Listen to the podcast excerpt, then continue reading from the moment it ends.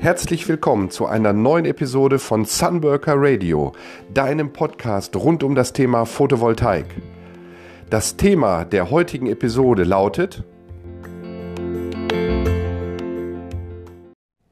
Warum die Berge zu den besten Standorten für PV-Anlagen zählen. Genau, also das ist mir eingefallen, weil ich bin gerade mit meiner Familie in Österreich, in Obertauern und äh, wir hatten heute einen extrem sonnigen Tag und da sind wir so durch an den Almhütten vorbeigefahren und da war auch eine Almhütte bei, wo PV oben auf dem Dach lag.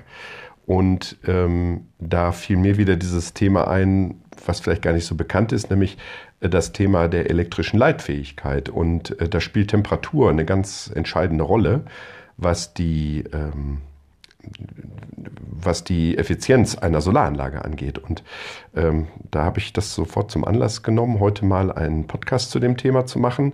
Denn ähm, es sind nicht immer die uns bekannten Standorte für wie Freiburg und Süddeutschland, die jetzt unbedingt zu einer ähm, extrem großen äh, Stromproduktion führen.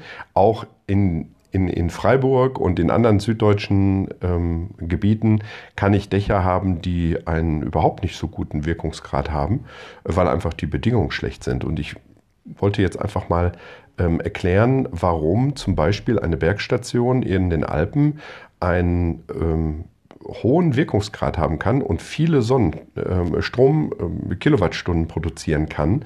Und das liegt äh, zum Teil eben an der Temperatur. Wir haben hier strahlenden Sonnenschein oben auf, wir sind hier auf 1800 Metern. Und äh, die Sonne scheint hier natürlich sehr klar. Hier gibt es keine Industrie, hier ist nichts in der Nähe. Das heißt also, wir haben wenig Störungen auch in der, in der Umgebungsluft.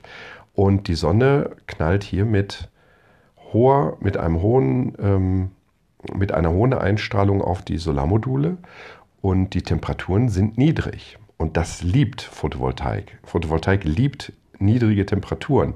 Also eigentlich kann man schon so irgendwie sagen, äh, wenn es was zu wünschen gäbe, dann würde jede Solaranlage sich am Äquator befinden und gleichzeitig bei Temperaturen vom, vom, ähm, vom Nordpol oder vom, von der Arktis.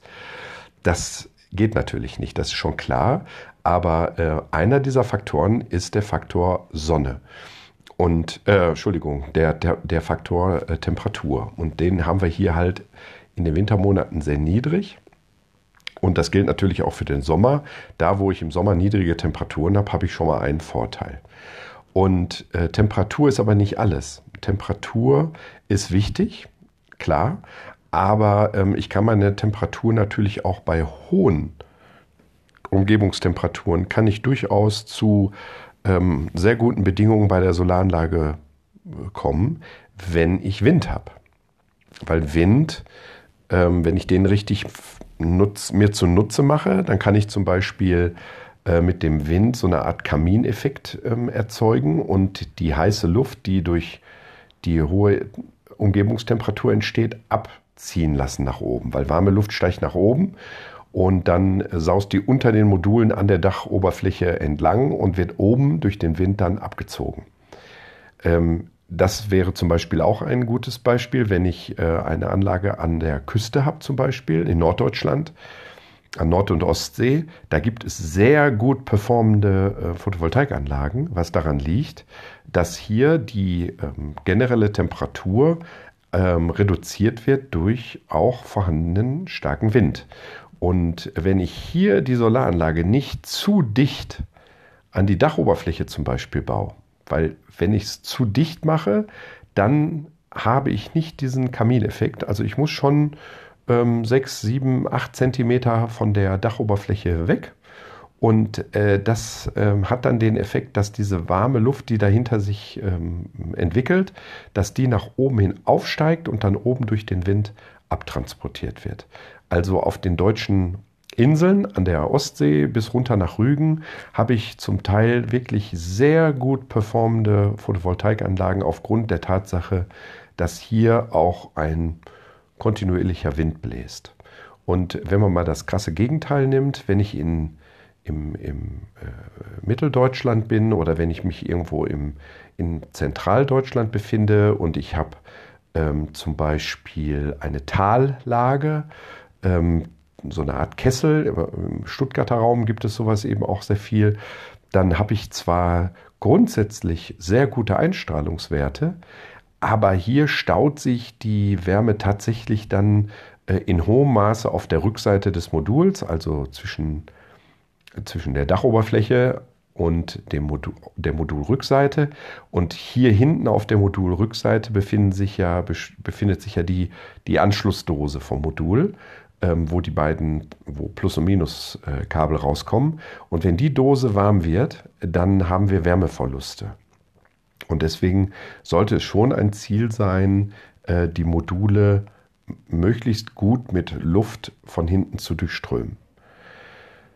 Ja, das fiel mir jetzt so ein, wo wir jetzt hier unterwegs waren. Also kalte Luft ist super. Äh, wenn keine kalte Luft da ist, dann zumindest dafür sorgen, dass die Rückseite gut durchströmt wird. Ähm, es gibt ähm, gerade bei unregelmäßigen Dächern äh, gibt es genügend technische Möglichkeiten, das auch eben ähm, sicherzustellen, dass die Module nicht zu dicht am, am Dach sind. Dafür gibt es höhenverstellbare Dachhaken. Und mit diesen höhenverstellbaren Dachhaken kann ich dann eben auf einem unebenen Dach dafür sorgen, dass wir auch an der äh, flachsten Stelle dann immer noch weit genug von der Dachoberfläche äh, weg sind. Auch das Thema zum Beispiel ähm, Bäume, die irgendwo in der Nähe sind und ihr Laub abwerfen. Auch da ist es wichtig, ab und zu mal unter die Module zu gucken, also von oben mal reinzugucken oder von unten, ähm, um zu gucken, ob sich da Laub verfangen hat. Ähm, das kann natürlich auch äh, extrem ähm, sag ich mal, ähm, äh, schnell passieren, wenn die Kabel, die sich auf der Rückseite befinden, nicht vernünftig angeklemmt werden und da einfach nur so auf dem Dach rumhängen. Das wäre allerdings dann eine schlechte Ingenieursleistung, also Elektrikerleistung, denn solche Kabel gehören natürlich immer schön gebündelt und äh, in, in Kabel äh, ähm, Knollen zusammen, also mit, mit Kabelbindern zusammengerödelt, um dann eben auf der Modulunterseite entlang geführt zu werden. Also das wäre auch ein Aspekt eher für eine schlechte äh, Photovoltaikmontage. Da ist natürlich darauf zu achten. Ja, und was fällt mir noch ein? Was begünstigt das dann noch? Also insgesamt ist es natürlich klar, auf dem Dach haben wir ähm, eine etwas schlechtere Performance als auf dem Freiland, wo ich dann eben die Rückseite komplett ähm, umströmt habe. Und das gleiche gilt übrigens auch für Flachdächer, für Bungalows, äh, für Carports, ähm, weil ich da sowieso die Module ja nicht flach hinlegen würde. Da würde ich die Module ja ähm, aufständern und diese Aufständerung ist dann immer auch äh, damit verbunden, dass ähm, entsprechend Luft auf der Rückseite entlang strömen kann. Also auch das ist ein ähm, großer Vorteil für, für Flachdächer. Also weil ich da einfach auch die Orientierung der Module ähm, entsprechend ausrichten kann.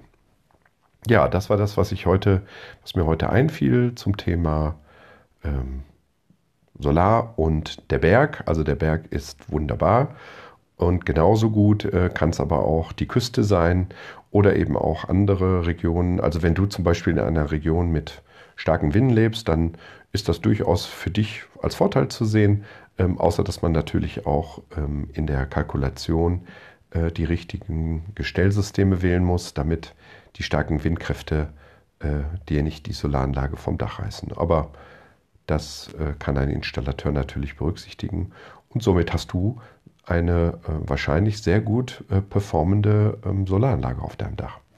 Ja, das war's für heute. Ähm, ich wünsche noch einen schönen Tag. Wir äh, gehen morgen wieder Skifahren und ich werde mir ein neues Thema überlegen. In diesem Sinne wünsche ich noch einen schönen Tag. Dein Sunworker Klaus Matthijs. Tschüss.